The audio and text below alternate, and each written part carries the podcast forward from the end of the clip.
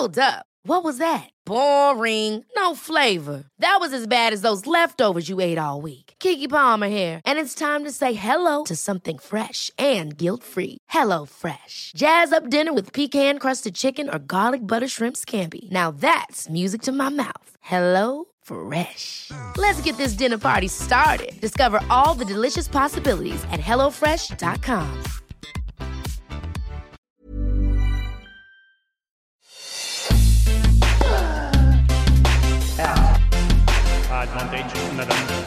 Salut à tous, c'est l'heure de Terre débattue, votre podcast quotidien pendant Roland Garros, une émission spéciale demi-finale messieurs aujourd'hui avec nos trois débatteurs du jour, Camille Pain, Laurent Vergne et Cyril Morin. Salut à tous les trois.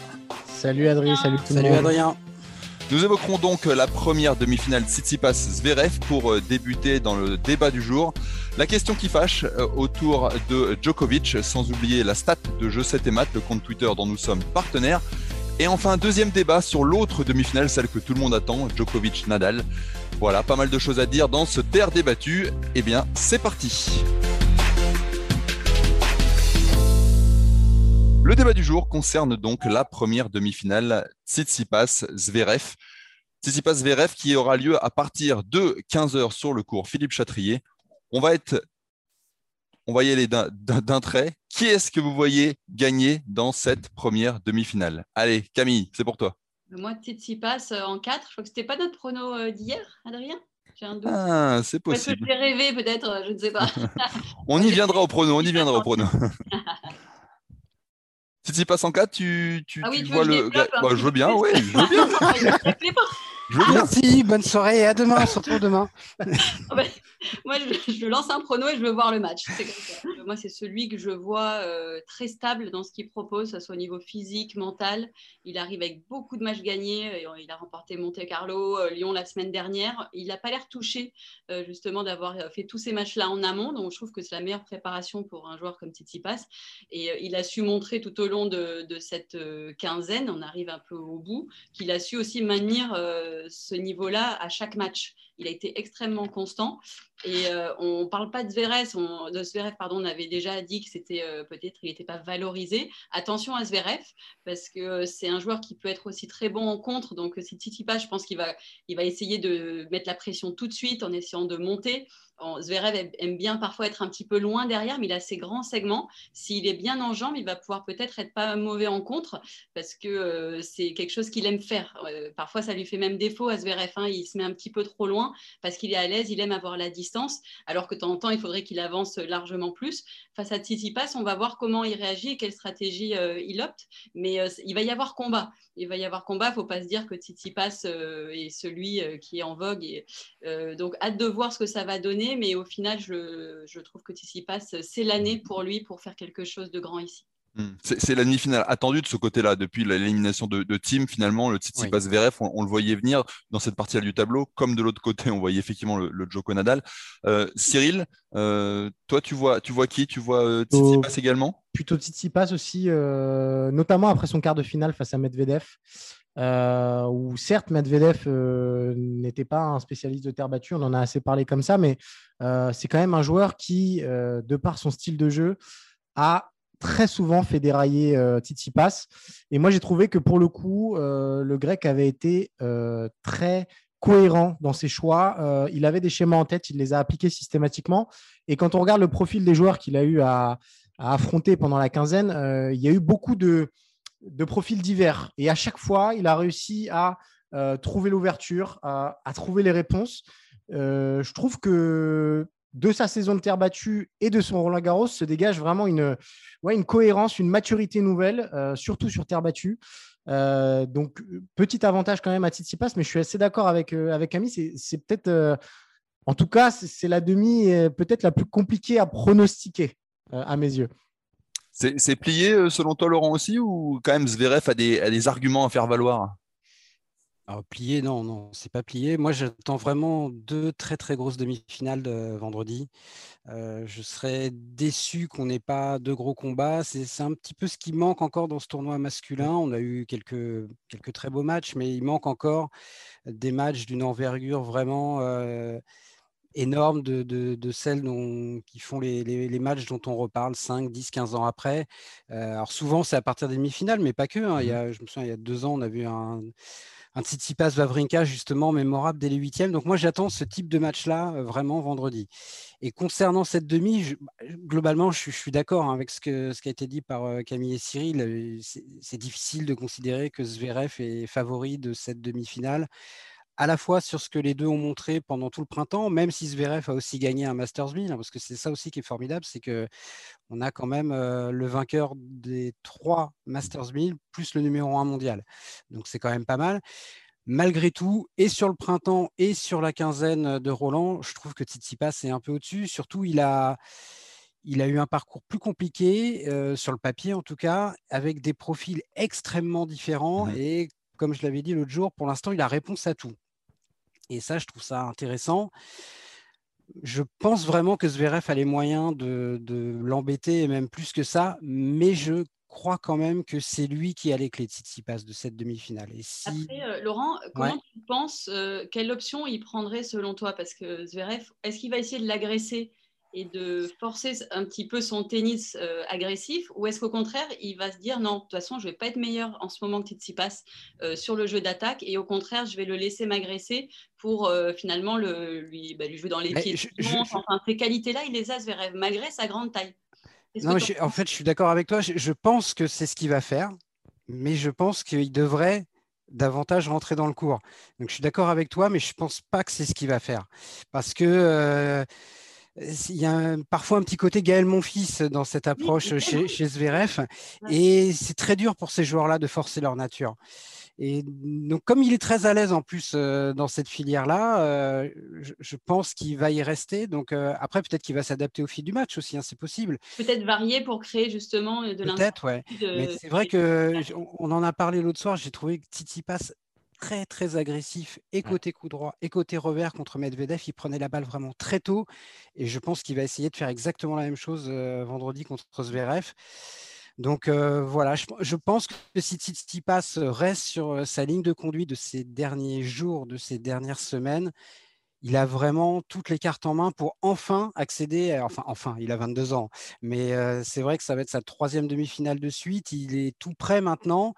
et puis ce qui est frustrant pour lui, c'est que contrairement à un Medvedev ou un Zverev, il a déjà battu des très très grands joueurs en Grand Chelem, Federer et Nadal à Melbourne, mais ça l'a jamais mené plus loin que les demi-finales. Donc là, ce sera un, un coup dur, je pense, pour lui de bloquer encore une fois aux portes de la finale, alors que là, vraiment, il a tout pour y arriver. Donc, euh, avantage passe, mais potentiellement un match vraiment très, très accroché. On va enchaîner tout de suite avec la stat du jour qui concerne notamment, justement, pardon, euh, Stefanos Tsitsipas. La stat du jour du compte Twitter Je sais tes maths, notre partenaire pendant la quinzaine, concerne Stefanos Tsitsipas. Euh, avec cette stat intéressante, depuis 2003, seulement trois joueurs hors du Big Four ont réussi à se qualifier pour trois demi-finales consécutives en Grand Chelem. Donc, Stefanos Tsitsipas, Roland Garros 2020, Open d'Australie 2021 et Roland Garros 2021. Et avant, c'était David Ferrer qui avait fait US Open 2012, Open d'Australie 2013 et Roland Garros 2013. Et Stan Wawrinka qui avait fait l'enchaînement US Open 2016, Australie 2017 et Roland Garros 2017. Ça en, dit long quand même sur la, montée en puissance du grec qui parvient à se maintenir à un très haut niveau. Bah, surtout si on compare par rapport aux deux autres que tu as cités, euh, Ferrer et Vavrinka, quand ils ont fait ça, ils étaient beaucoup plus âgés que. Un peu de bouteille quand même. Ils avaient un petit peu de bouteille, euh, David et Stan. Donc euh, lui, il le fait à 22 ans. Donc oui, c'est forcément significatif.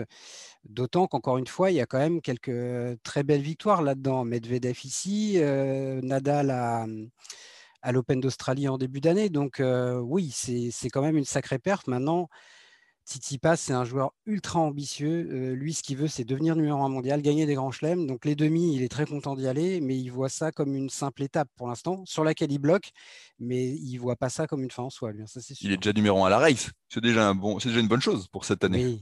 Oui, oui. ça compte quand même, j'imagine, pour lui aussi. Ça lui apporte, j'imagine, une certaine confiance quand même d'arriver, d'avoir. Oui, mais il a joué 37 matchs hein, avant Roland. C'est énorme. C'est un staccanoviste hein, cette année. Il a, il a joué euh, deux fois plus de matchs que Djokovic. Donc euh, il faut relativiser relativiser la race à ce moment-là de l'année, quand on a joué déjà presque 40 matchs avant d'arriver à Roland Garros. Peut-être qu'il le paiera à un moment donné dans la saison, ça aussi d'ailleurs. D'où l'importance pour lui vraiment de frapper tant qu'il est au top tennistiquement et physiquement. Après, moi, ça me fait penser notamment à Dominique Thiem, qui avait beaucoup joué aussi avant Roland. On mmh. disait même la semaine juste avant. Et on se posait la question, mais j'ai l'impression qu'à leur âge, ben, c'est un plus. C'est-à-dire, comme ils tiennent physiquement, euh, c'est les années où il a fait demi, finale, finale, Dominique Thiem, hein, qu'il a engrangé des matchs en amont. Tsitsipas, c'est euh, c'est pas le même style de jeu, c'est pas le même physique, mais il a l'air de, largement tenir, alors qu'un joueur au-delà de 30 ans, il ne dirait pas assez bien ce que fait euh, le modèle de la programmation de Tsitsipas. Non, il, serait cassé assez rapidement. Donc, je pense qu'il peut encore se le permettre et que derrière, une fois qu'il aura engrangé cette confiance parmi ben, les meilleurs joueurs du monde en Grand Chelem en atteignant une finale, il va peut-être pouvoir réduire euh, mm. dans les années qui arrivent. Mais j'ai l'impression que c'est un passage obligé pour les jeunes pour, euh, pour engranger des, euh, des repères dans des moments importants en, s'entraînant. Et quant à la confiance, je pense que ça doit être très dur de résister à la tentation de, de, jouer, d'enchaîner. Quand tu te sens bien, que tout va bien, tu es bien physiquement, tu es bien dans ton jeu, les résultats suivent, tu gagnes beaucoup de matchs.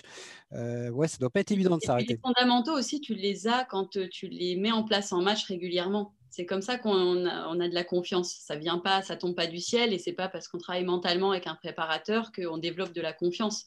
Euh, il y a le premier pilier, c'est gagner des matchs et mettre ses bases personnelles en place et de manière régulière. Et il y a que c'est ce qu'a fait Tsitsipas euh, là sur tout le printemps pour l'avoir vu en quart, il euh, ne faut pas trop s'inquiéter physiquement. Euh, il est vraiment impressionnant. Ah non, non, mais là, je ne m'inquiète pas pour lui physiquement dans cette quinzaine. non, mais, en, revanche, euh, là, il est sur des bases de 85-90 matchs par année.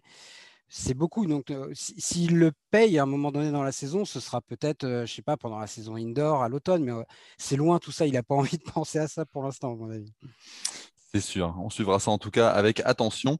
On va passer à la question qui fâche. Ryan Reynolds here from Mint Mobile. With the price of just about everything going up during inflation, we thought we'd bring our prices down. So to help us, we brought in a reverse auctioneer, which is apparently a thing. Mint Mobile unlimited premium wireless. Ready to get 30, 30, bit to get 30, bit to get 20, 20, 20, bit to get 20, 20, bit to get 15, 15, 15, 15 just 15 bucks a month. So, Give it a try at mintmobile.com/switch. slash $45 up front for 3 months plus taxes and fees. Promo rate for new customers for limited time. Unlimited more than 40 gigabytes per month slows. Full terms at mintmobile.com.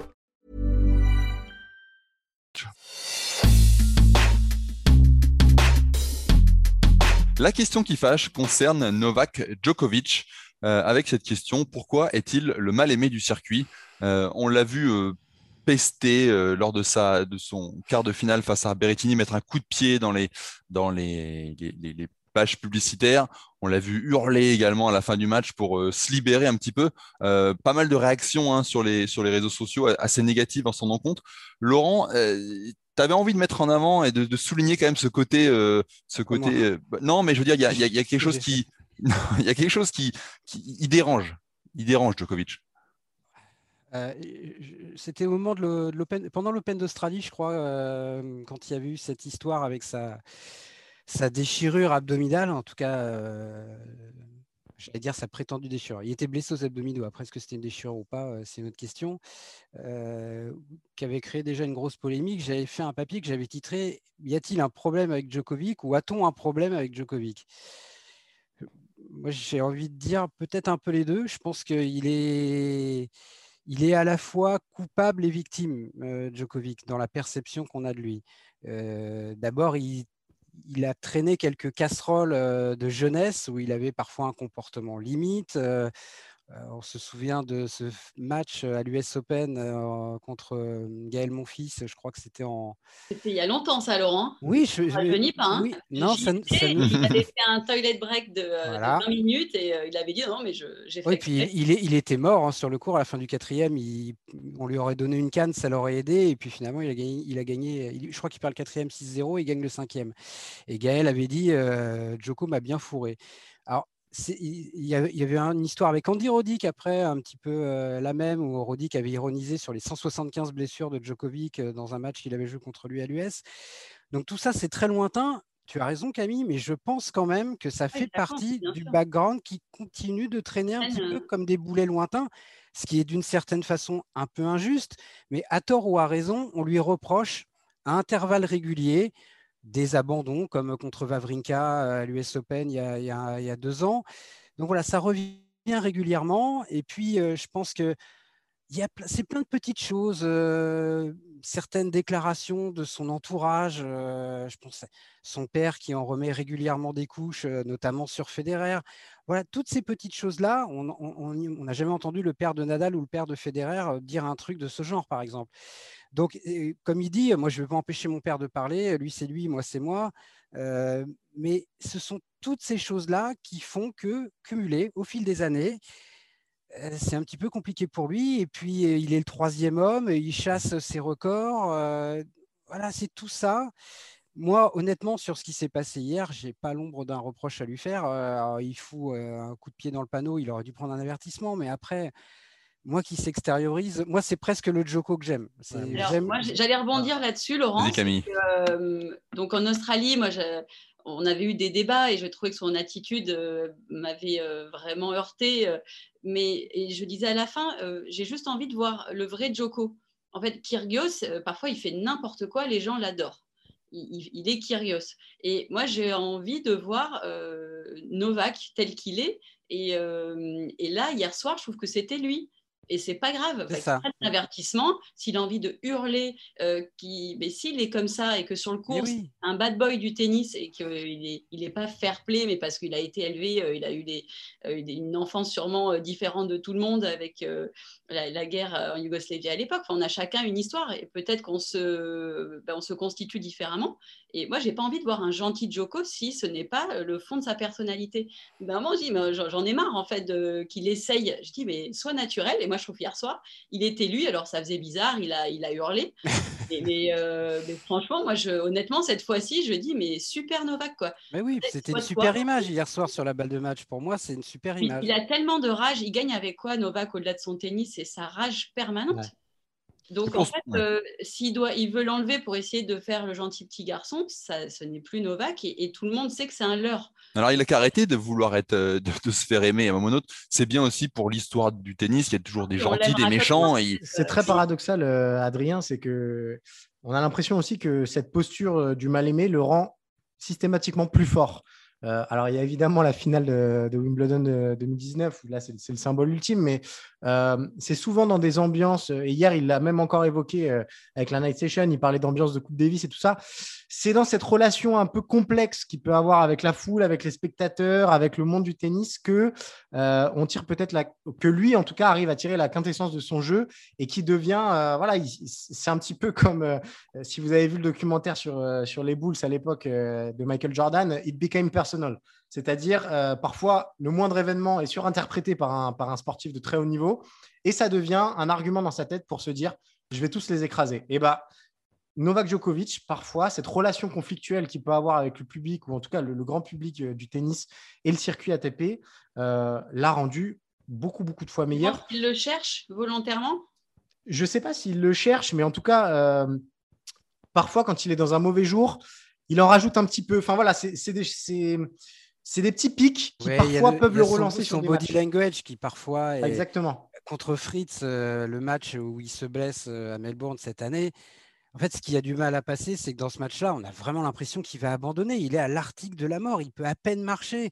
Euh, et puis, il finit par gagner en 5-7. Donc, c'est ces petits trucs-là qui peuvent agacer. Mais moi, tu parlais de la finale de Wimbledon 2019 moi, j'ai trouvé fabuleux sa, réaction sur la balle de match. Le mec, il gagne 13-12 au cinquième contre Federer, une finale légendaire de Wimbledon. Tu pourrais t'attendre à ce qu'il hurle comme il a fait hier, à ce qu'il tombe à genoux, à ce qu'il pleure, au moins à ce qu'il lève les bras. Et non, il toise tout le monde, là, il bombe le torse, le petit sourire en coin. Et moi, j'ai trouvé ça fabuleux. Ça, non, mais franchement, c'est pour moi, c'est une image qui restera dans l'histoire du tennis, beaucoup plus que les 150 000 mecs qui sont tombés à genoux avec les larmes aux yeux. Et ça, pour moi, je ne sais pas si c'est. Je sais pas si c'est le vrai Djokovic, mais moi, en tout cas, c'est celui que j'aime voir. Et un type comme Connors, par exemple, dans les années 70-80, qui était un personnage très particulier et infect. Beaucoup de gens vous le diront. Hein. Connor, c'était vraiment un type infect. mais Connors, il s'en foutait complètement de ce qu'on pouvait penser de lui. Vraiment, ça lui était totalement égal. Et je pense que, je ne sais pas si Djokovic cherche à se faire aimer, mais si c'est le cas, à mon avis, c'est un très mauvais calcul parce qu'on ne peut pas forcer les gens à vous aimer. Et en, cherchant à se faire aimer, on ne se fait pas plus aimer et on ne gagne pas de respect. Et je pense que quand il est comme il est hier soir, quand il est comme il est en finale de Wimbledon, je ne sais pas si on l'aime davantage, mais à mon avis, on le respecte davantage en tout cas. Donc, euh, moi, c'est ce Joko-là que, j'aime voir. C'est vrai qu'il y a un petit décalage parce que même on dit il essaye, il cherche à se faire aimer, mais oui, quand il fait, il tend ses bras pour euh, lancer des cœurs, etc. Il y a un côté presque à chaque fois qu'on voit ça, on se dit mais il y a un décalage entre le personnage qu'il est, ce qu'il essaye de. Après, il est peut-être sincère. Très dur. Oui, c'est pas facile. Hein il passe quand même derrière euh, les deux rockstars euh, absolus du tennis depuis 20 ans. Euh, il s'est aussi construit par rapport à eux, c'est-à-dire que c'est eux qui ont fixé le niveau d'exigence minimale pour aller chercher les plus grands titres. il est un petit peu dans leur ombre. Il arrive et, et historiquement parlant, et en tout cas pour l'instant, je pense, dans le cœur des gens derrière eux. Donc forcément, il y a toujours un, décalage et il a essayé de le gommer. Je, je pense que il y a aussi cette volonté de marquer l'histoire. Et je suis d'accord avec toi, Laurent. Euh, on ne peut pas se faire respecter, enfin, on peut pas se faire aimer sans se faire respecter. Mais il y a quand même une volonté de, si d'aventure, c'est lui qui termine avec tous les grands records dont on ne cesse de parler dans, le tennis. Euh, il a aussi envie de, marquer de son empreinte autrement que par simplement des records. Et pour l'instant, euh, il est un petit peu passé à côté parce que cette ah, personnalité polymorphe est très bizarre. Cyril, tu vois, Comment? Il veut quelque chose que, qu'on ne peut pas décider pour soi-même. Exactement. Ça vient de fait. Euh, euh, et, c'est là où c'est difficile euh, pour lui, à mon avis, et qui se heurte à un mur. Et je pense qu'il faut qu'il relâche cette pression-là, qu'il se concentre sur justement ces records qu'il n'est pas loin d'acquérir.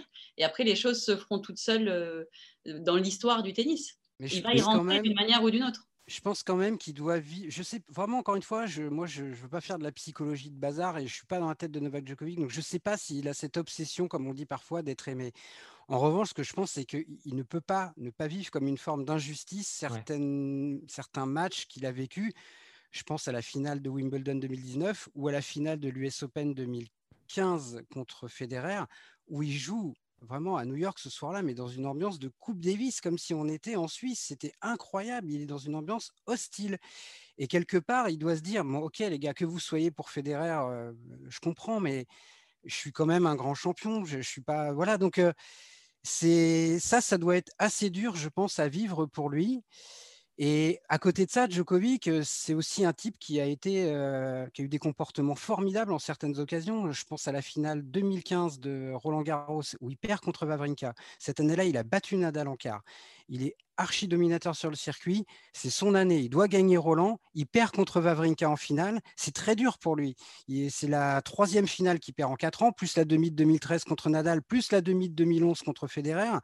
Et ce jour-là, il est exceptionnel de fair play et son comportement après le match était fantastique. Et ce jour-là, le public lui a fait une ovation pendant la cérémonie. Il en a pleuré.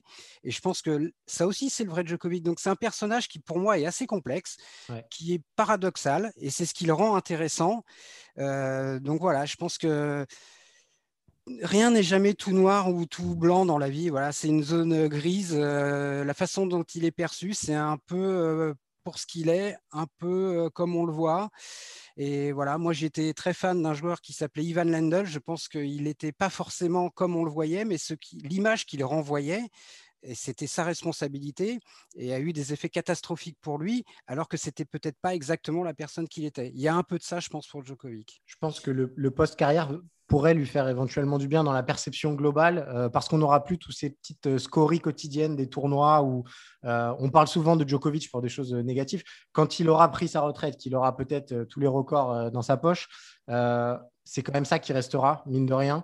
Et ça fera du bien à la perception globale qu'on a de, Novak Djokovic. Faut-il s'attendre à une, ambiance de, feu, de Coupe Davis vendredi sur le camp Philippe Chatrier?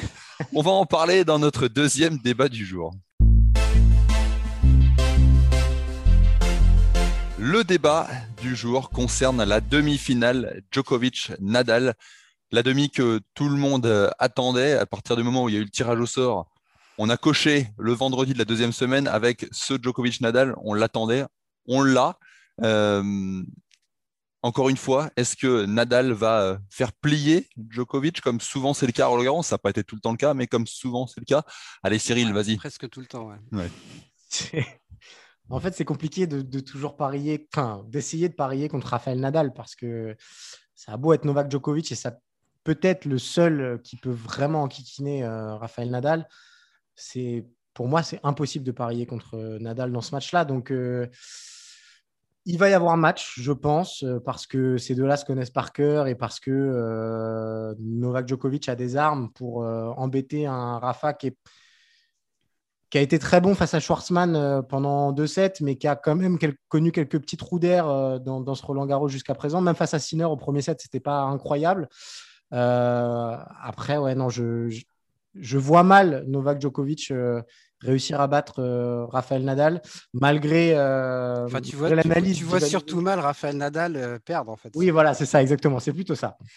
Et cette idée de d'Ivanisevic qui disait avant le tournoi, ce serait bien que Djokovic rencontre Nadal avant la finale, ça lui donnerait un avantage. Est-ce que ça, c'est quelque chose C'est pour Cyril. C'est pour, Cyril. Est-ce que je, sais qu'il a travaillé dessus. Est-ce que c'est quelque chose qui qui vous semble plausible? C'est alors. Ça, peut jouer peut-être, hein, évidemment. Euh, c'est toujours plus simple euh, de. Voilà, une fin... Rafael Nadal n'a jamais perdu de finale à Roland Garros. Mais si on dit ça, il faut aussi préciser qu'il n'a jamais perdu de demi-finale non plus à Roland Garros. Donc, en fait, euh, voilà, j'ai envie de dire, les chiffres parlent d'eux-mêmes. C'est 107 matchs, je crois, 105 victoires. Donc, Ouais, c'est plus simple de jouer en demi-finale, peut-être. mais on a beau retourner le problème dans tous les sens. Pour l'instant, personne n'a trouvé la solution. Ou seulement Djokovic, mais c'était en 2015. Et Djokovic, sa dernière victoire sur terre battue face à Nadal. Euh, oui, sur oui. Euh, la dernière victoire de Djoko face à Nadal sur terre, ça remonte quand même à 2016. Donc on est quand même sur euh, une période, ça fait longtemps, longtemps, longtemps. Quoi. Bon, il n'y a pas de débat, Camille, non plus? N'y a pas de débat. Après, euh, moi, je pense que ce contexte particulier de ce Roland, avec euh, le retour de, euh, du feu là, sur le cours Philippe Chatrier, ça va être bénéfique à, à, Joko, je pense. Ah On a parlé de cette rage. Ouais. Parce que Rafa, il, sait qu'il a le, soutien, il, a, il va jouer comme d'habitude. Je pense que Joko peut se nourrir un petit peu plus, que ça soit positif ou négatif ce, que, ce, dont on parlait tout à l'heure. Mais euh, je pense que cette atmosphère va, peut créer un meilleur match. Euh, et le match que tu attends, Laurent, justement, les matchs dont on se souvient, euh, bah parce que c'est nouveau. les, les, joueurs, là, tout à l'heure, on était, j'étais sur le, le, cours Simone Mathieu pour le double de Pierre Hugues et Herbert et Nicolas Mahut. Et les joueurs sont presque plus habitués à, vibrer autant. je voyais Nicolas, on entendait, c'est les gens scandaient. Et, bah, on avait tous la chair de poule. Et alors que ont vécu 50 Coupes Davis, ils ont gagné des grands chelems, des Masters. Donc, je pense que c'est, il faut euh, se mettre à leur place et que ces émotions-là vont arriver. Et je pense que pour Novak, ça va être euh, un bon catalyseur euh, du bon Joko. en revanche, je ne pense pas que sur les 5-7, vu ce qu'il a démontré, et malgré les petits trous qu'a pu avoir Rafa Nadal sur les différents matchs qu'il a eus, je ne le vois pas passer non plus. Mais je pense que c'est un atout qui joue comme ça euh, sur ce cours avec enfin le public euh, de retour à Roland. Oui. c'est à toi, Laurent. Bon, D'abord, moi, je, genre, je, vais, je vais répéter un peu ce que j'ai dit euh, pour la première demi-finale. Je radote, c'est l'âge, c'est moi le plus vieux ici. Mais j'espère vraiment voir un, un Joko Nadal à l'ancienne. Parce que mine de rien, ces derniers temps en Grand Chelem, ils nous ont un peu pris à contre-pied. La finale de, il y avait eu la finale de l'Open d'Australie 2019 qui avait été à sens unique en faveur de, de Joko. L'année dernière, la finale de Roland Garros qui avait été à sens unique pour, Nadal et ça avait été violent. Enfin, ce 6-0 en début de match. Moi, je m'y attendais pas du tout, honnêtement. Moi, je, pensais que Nadal allait gagner ce match, cette finale. Mais c'est tellement. Pendant des années, ils ont. C'était toujours que des énormes combats, quoi qu'il arrive. Donc j'espère déjà retrouver ça vendredi. ce qui est marrant, c'est que les deux ont laissé apparaître quelques petites fissures dans la carapace à tour de rôle dans cette quinzaine. Donc je ne pense pas que ce soit le meilleur Rafael Nadal. Je ne pense pas non plus que ce soit le meilleur Novak Djokovic, mais c'est aussi ce qui rend ce match assez difficile à lire et intéressant. Euh, moi, franchement, euh, contre Schwartzmann, j'avoue qu'au début du troisième set, je dirais pas que j'étais, j'ai jamais pensé que Nadal allait perdre ce match parce que le chemin était très très très long et même si Schwartzmann avait gagné le troisième, je pense que Nadal aurait fini par s'en sortir. Mais quand même, pendant euh, une grosse demi-heure, mercredi, oui, mercredi, on le reconnaissait pas quoi. Donc il a des moments un peu plus de flottement. Alors contre des joueurs comme Schwartzmann ou Sinner, il a une marche qui est tellement monstrueuse que jamais il se retrouve en danger. Mais contre un Djokovic, ça peut être un peu différent. Et de l'autre côté, Djoko, ça fait deux jours, deux matchs que, d'ailleurs, il le dit, qu'il est très très nerveux. Alors contre Musetti, c'était en début de match. Il dit, j'étais vraiment très tendu. Et contre Berrettini, on l'a vu, c'était à la fin, pour d'autres raisons, parce qu'il était presque minuit, que je pense que vraiment, il était crispé à l'idée de s'embarquer dans un cinquième set à minuit passé, Ce c'était pas l'idéal. Donc voilà, un match forcément excitant, forcément un petit peu intrigant, mais après, oui, moi je suis un peu comme, bah, comme tout le monde, hein. c'est-à-dire que mmh. imaginer Raphaël Nadal perdre, c'est c'est, je crois maintenant, j'ai arrêté de compter, mais en 3-7 gagnants sur terre battue, si on ajoute à Roland Garros la Coupe Davis, les finales de Masters 1000 et de 500 au début de sa carrière, il doit être à donc il est à 105 sur 107 à Roland mmh. et il doit être à 132 sur 134 ou 131 sur 133 ou un truc comme ça au total, puisqu'il n'a jamais perdu ailleurs qu'à Roland entre 7 gagnants. Donc oui, c'est compliqué quand même d'imaginer autre chose qu'une victoire de Rafael Nadal. Et puis à Roland, c'est quand même, ça va être leur neuvième duel. Ils vont s'être joués davantage maintenant à Roland que sur les trois autres grands chelems réunis.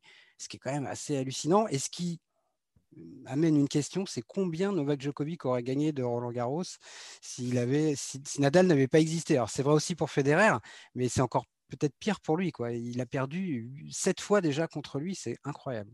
Ce qui, est, intéressant dans ce que tu dis, j'ai l'impression que la dernière finale, euh, celle de 2020, lui a fait peut-être encore plus mal. Alors, je ne sais pas, là aussi, on va peut-être être sur de la psychologie comptoir, mais euh, on était dans des conditions euh, qui au début de la quinzaine, on nous a décrit mm. que c'était des conditions parfaites pour le jeu de Novak Djokovic. Euh, même Rafael Nadal, en conférence de presse avant le tournoi, disait franchement, cette année, il fait froid, euh, les balles, je les aime pas. Enfin voilà, il y avait, il y avait une espèce de petite musique qui s'était mise en place pour dire peut-être qu'en 2020, euh, avec cette terre battue, avec ces conditions-là, ce sera pour Djoko. Résultat, la finale, et tu l'as dit, Laurence, cette violence inouïe du, du, premier set.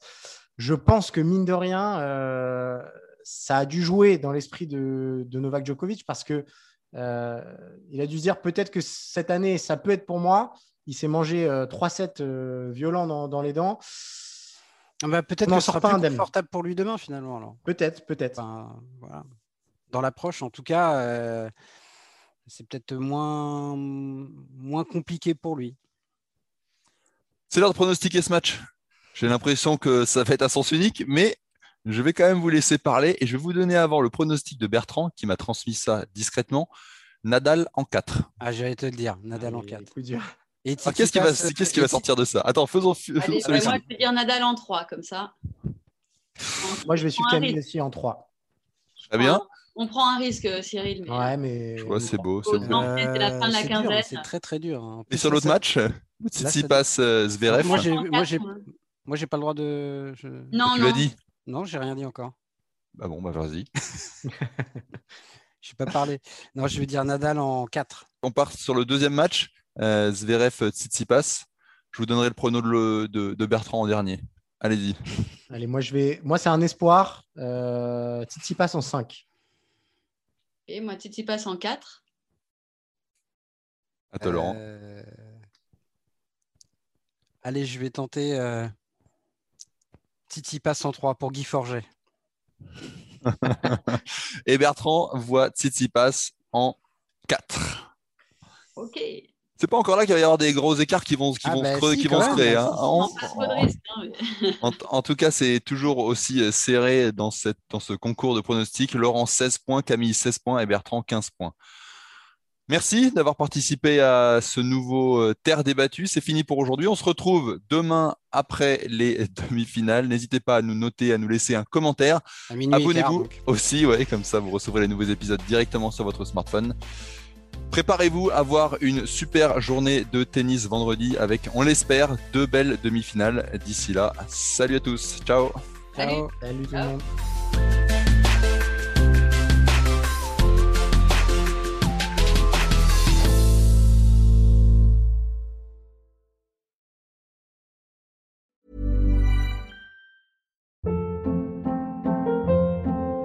Hold up. What was that? Boring. No flavor. That was as bad as those leftovers you ate all week. Kiki Palmer here, and it's time to say hello to something fresh and guilt-free. Hello Fresh. Jazz up dinner with pecan-crusted chicken or garlic butter shrimp scampi. Now that's music to my mouth. Hello Fresh. Let's get this dinner party started. Discover all the delicious possibilities at hellofresh.com.